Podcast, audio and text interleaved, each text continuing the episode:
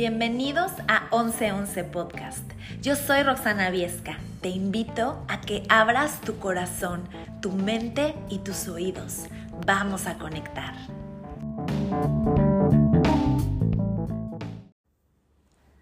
Hola amigos, ¿cómo están? Bienvenidos a un episodio más de 1111 Podcast. Yo soy Roxana Viesca. Oigan, vengo de una semana padrísima de vacaciones. Estuvimos en Punta Cana, Manuel y yo, fuimos a una convención de su trabajo y después aprovechamos unos días para nosotros estar ahí, celebrar mi cumpleaños y demás. Y dentro de esa convención, además de algunos artistas invitados, eh, nos llevaron a Juanes y a Ricky Martin. También tuvimos un par de convenciones eh, dos convenciones, una con Malala y que ella fue ganadora del Premio Nobel de la Paz y la verdad es que tiene una vida súper impresionante y una historia muy, muy impactante de, de, fuerza, de fortaleza, de resiliencia, de, pues de admirarse, que ese es tema de otro podcast. Y la segunda eh, convención, la segunda plática que nos dieron fue de mm, de Tony Nadal, que es el coach, bueno, fue el coach de su sobrino Rafa Nadal. Para los que no lo conozcan, Rafa Nadal es uno de los em, jugadores de, de tenis más cañones del momento.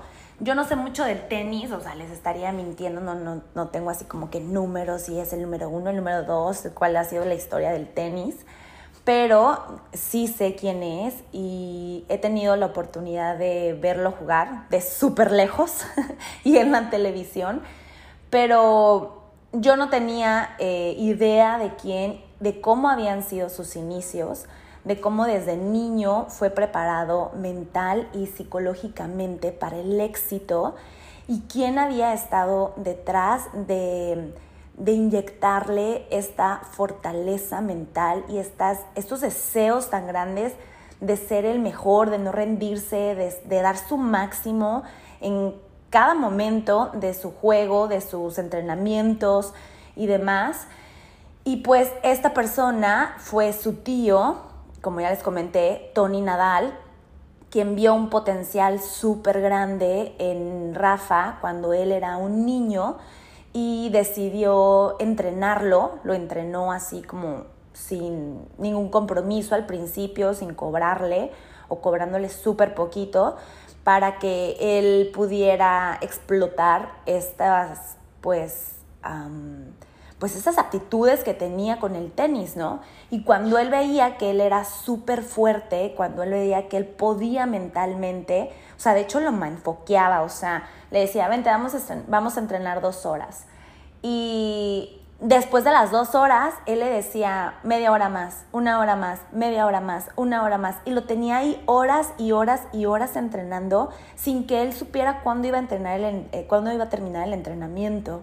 O sea, imagínate el estrés que es eso de que cuánto más me vas a tener aquí entrenando y además exigiéndote que cada golpe, sin importar si ya llevaras ahí cuatro horas, tenía que ser igual de fuerte y poderoso e intencional como fue en tu primera media hora de entrenamiento, ¿no? Entonces, él creció de esta forma y la plática que nos dio me inspiró muchísimo y me gustó mucho la forma en, tan fría, tan elocuente, tan, tan, pues, simple realmente, que nos platicó lo que él, para él era el éxito y la mejora continua, ¿no? Y eso me hizo desear hablarles acerca de lo que esta persona me dejó en su hora de plática este, obviamente no voy a decir las palabras textuales ni la, ni la plática completa, pero sí algunos de los puntos más importantes que, que yo considero y que a mí me dejó como una, pues como una gran enseñanza y que se los quiero compartir a ustedes.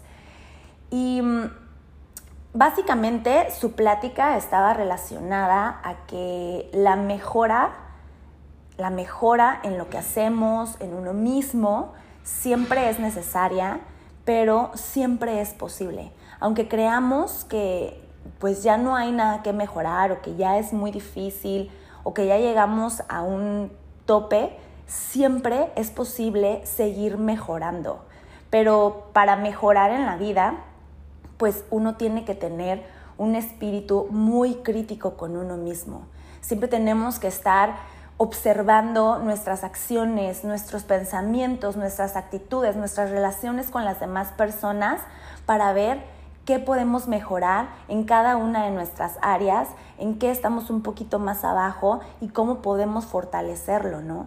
Pero también es muy importante que además de que nosotros tengamos este espíritu autocrítico, también seamos lo suficientemente inteligentes para rodearnos con las personas correctas que no tengan miedo a decirnos la verdad, nuestra verdad, en qué, en qué estamos fallando, ¿no? Y obviamente, eh, pues es muy importante el cómo lo digan, ¿no? Pero no siempre tenemos la fortaleza para escuchar algo negativo de nosotros mismos o que estamos equivocados en algo o que estamos haciendo algo mal o lastimando a alguien. O sea, a veces este ego nos, nos evita, nos prohíbe que tengamos los oídos bien abiertos, la mente bien abierta para escuchar que alguien nos levante la mano y nos diga, oye, ¿sabes qué? Creo que aquí la estás fallando, ¿no? Y es súper importante, y él comenta que es súper importante que, mm, que nos permitamos y nos abramos a la posibilidad de escuchar y de rodearnos de las personas que nos dicen de manera amorosa, sincera y sin ninguna intención, pues como desbeneficio para ellos, de decirnos la verdad, ¿no? Y bueno, aquí lo importante, me encantaría sumar, es que lo complicado es aprender a relacionarnos de manera sana para poder encontrar estas personas que quieren lo mejor de nosotros y que tengamos la confianza y la certeza de que si nos dicen algo es de corazón y desde el amor y nosotros tener la madurez emocional y mental para tomar lo que, lo que se nos está diciendo y dar el paso de mejora y también para saber hacer a un lado lo que no sentimos que, queda con nosotros sin ofendernos, ¿no? Y bueno, es em, la única manera de que esto pueda suceder es que una vez que escuchemos todas estas, em, pues todas estas críticas y autocríticas, estemos dispuestos a dar esos pasos para mejorar, ¿no? Es casi imposible lograr una meta si no hemos dado pequeños pasos, ¿no? Y aquí me encantaría, eh, me encantaría agregar lo importante que es lo de la meta, porque muchas veces vamos en vano avanzando y no sabemos hacia dónde vamos, no tenemos una, una meta cuantificable, o sea, simplemente vamos por la vida sin, sin rumbo. Y cuando esto sucede, pues creo que es más difícil que, que lleguemos a algo, ¿no?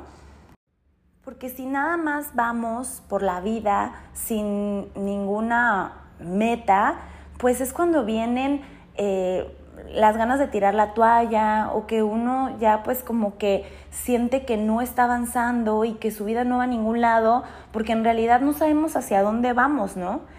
Y a veces nos enfocamos en cosas tan pues tan insignificantes que nosotros las hacemos tan significantes, o sea, algo que él comentó fue una frase de creemos que lo secundario sustituye lo esencial. O sea, a veces creemos que mm, la opinión de los demás, que las cosas materiales, que el ganar cierta cosa es realmente lo importante, cuando realmente lo esencial, y para poder ganar eso es tu compromiso, tu, tu, conocimiento, tus ganas, tu fortaleza mental, el que estés bien contigo, el que estés el que estés bien con los que te rodean, con tu gente, el que tengas tus metas claras, Eso es lo esencial para poder llegar a lo demás, ¿no? Entonces no olvidarnos que lo, que lo, secundario no sustituye lo esencial. Lo esencial siempre es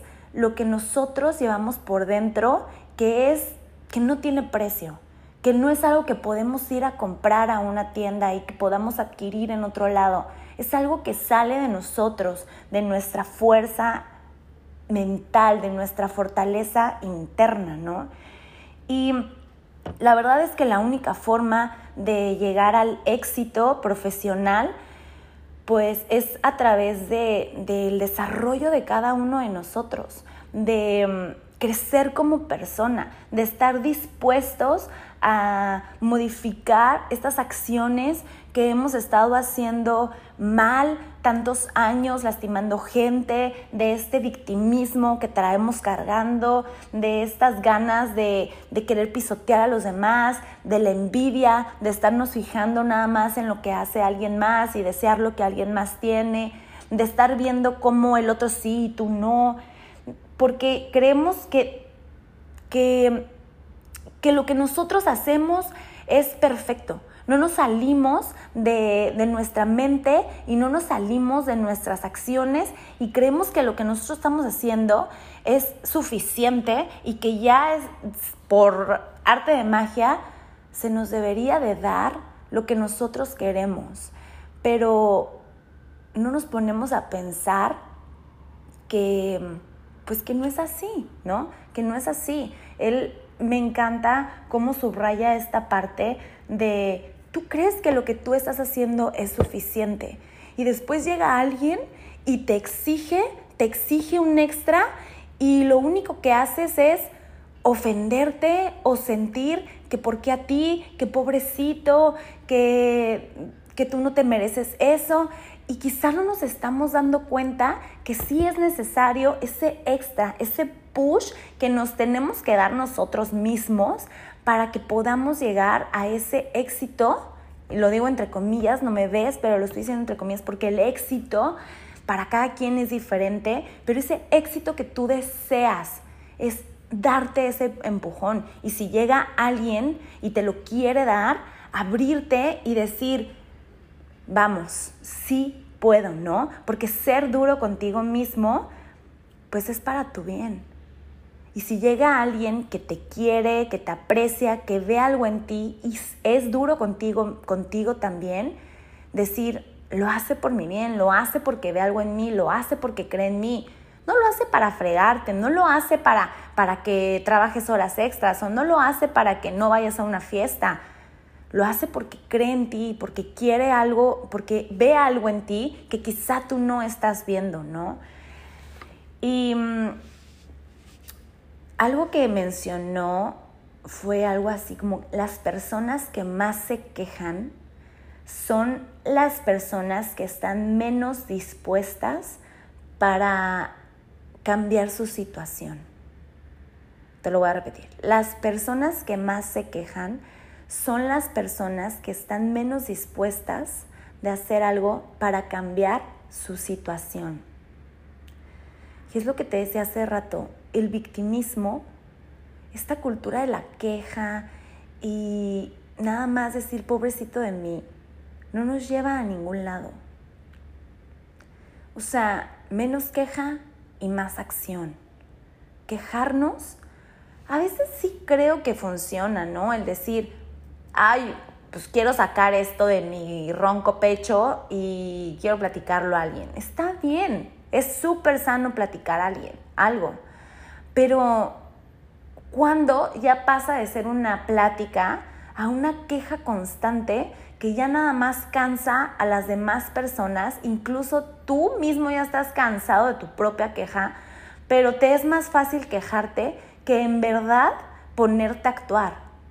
O sea, hay que, o sea, volvamos a los puntos del principio.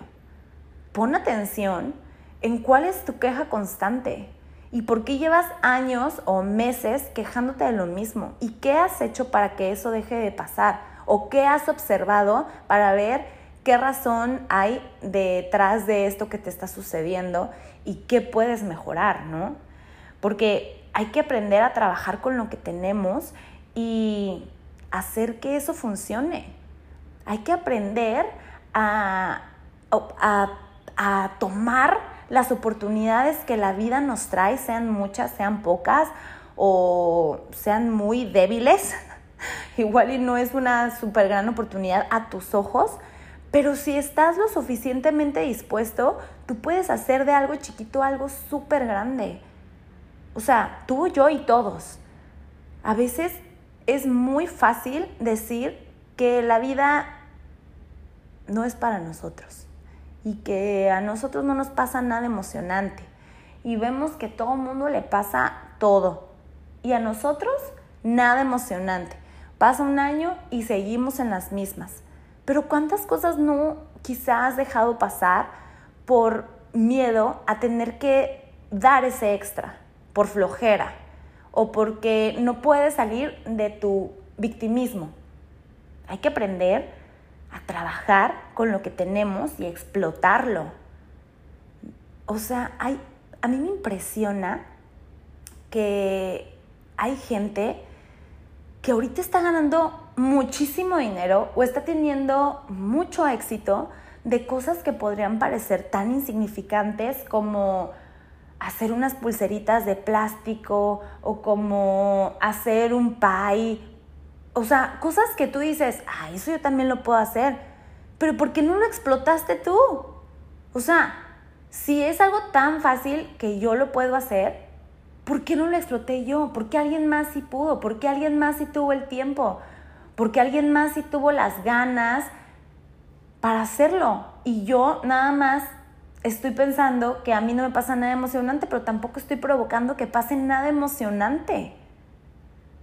Estoy nada más en lo mismo, en mi mismo círculo vicioso, de tanto de pensamientos como de rutina, como de gente, como de todo.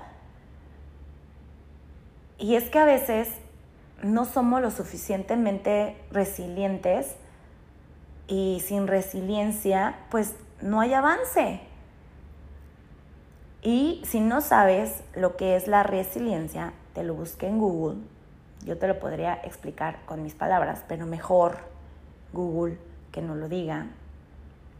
La resiliencia es el proceso de adaptarse bien a la adversidad, a un trauma, a una tragedia, a una amenaza o fuentes de tensión significativas como problemas familiares o de relaciones personales, problemas serios de salud o situaciones estresantes del trabajo o financieras en pocas palabras, la resiliencia es la habilidad que tenemos o deberíamos de tener todos los seres humanos para darle la vuelta a los problemas, para entender que cada problema es parte de la vida, que la vida siempre va a venir con uno que otro obstáculo y que ningún problema es tan grande como para quedarnos ahí estancados mucho tiempo, em, sintiéndonos que el mundo se nos vino abajo. Entonces, sin resiliencia, sin este victimismo, sin estas ganas de superarte, es muy difícil que logremos esa mejora continua, ese éxito que tanto queremos, ¿no? Y a veces es muy fácil que culpemos a nuestra familia, a, nuestros, a nuestra pareja, a nuestros amigos, de todo lo que nos pasa. Y alguien ahí en el público levantó la mano porque al final de la plática hubo una ronda de preguntas y respuestas, muy chiquita la verdad, o sea, yo me quedé con mil ganas de preguntar, solamente le dieron el micrófono a tres personas. Y una de las personas preguntó, oye, pero ¿cómo le hago yo como padre para, para que mi hijo sea feliz y para que tenga este éxito mental que tú le ayudaste a Rafa a, a lograr, ¿no? ¿Cómo, ¿Cómo cómo hacer que la familia sea tu mejor soporte. Y entonces Tony, Tony, mi compa Tony, em, de una manera muy fría y hasta un poco, pues no voy a decir burlona, pero sí como que se rió un poquito, dijo, a ver, la familia no tiene todo que ver con lo que te pase a ti o no va a tener todo que ver con lo que le pase a tu hijo. O sea, yo conozco muchos jugadores de tenis, esto fue lo que él respondió, ¿no? Yo conozco muchos jugadores de tenis, o dijo el nombre de un tenista en particular que ahorita no lo recuerdo, que tuvo una familia muy problemática, una infancia muy dolorosa y que él solito llegó muy lejos. Ahorita es uno de los grandes tenistas. Y también conozco tenistas o personas que han deseado jugar tenis, que vienen de una familia muy maravillosa, donde les han dado mucho amor, los mejores coaches, y no han logrado nada. Tú, como padre de familia, solo puedes dar lo que tienes con lo que puedes y listo, depende de tu hijo qué va a tomar, qué va a aprender, qué quiere ser y se acabó, ¿no?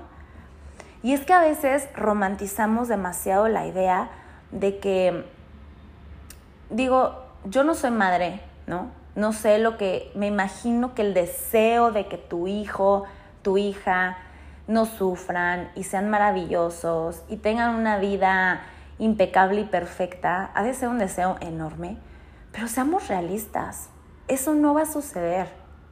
Nadie, tengas dinero, no tengas dinero, les des tiempo, no les des tiempo, o sea, no va a suceder. Cada persona viene a este mundo a tener sus propios aprendizajes, su propia vida, sus propias batallas, sus propios crecimientos. Y tú como padre eres solo un ser humano que no tienes nada de especial, no tienes nada más especial que ningún otro padre. Eres un ser humano que tuvo relaciones sexuales, que tuvo un hijo y que su única labor es ayudarlos a que estén bien con las decisiones que ese niño que se va a convertir en un adulto vaya a tomar. Y quizá lo digo muy fríamente, pero pues es la realidad. O sea, tú como padre no eres, no tienes superpoderes para atacar todo el mal que viene alrededor de tus hijos. Entonces, yo creo que sí es importante que dejemos de romantizar la idea de que algún día van a existir los padres perfectos y va a existir el adulto perfecto. Porque eso no va a existir. Y depende de cada quien el querer mejorar y el querer sanar y el querer avanzar para sanar sus propias heridas. Algunos tienen heridas más grandes que otras.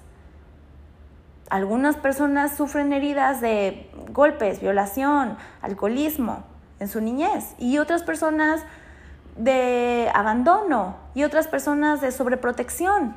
Y ninguna herida es más importante que otra, simplemente cada quien va a luchar con sus propias heridas para salir adelante, ¿no?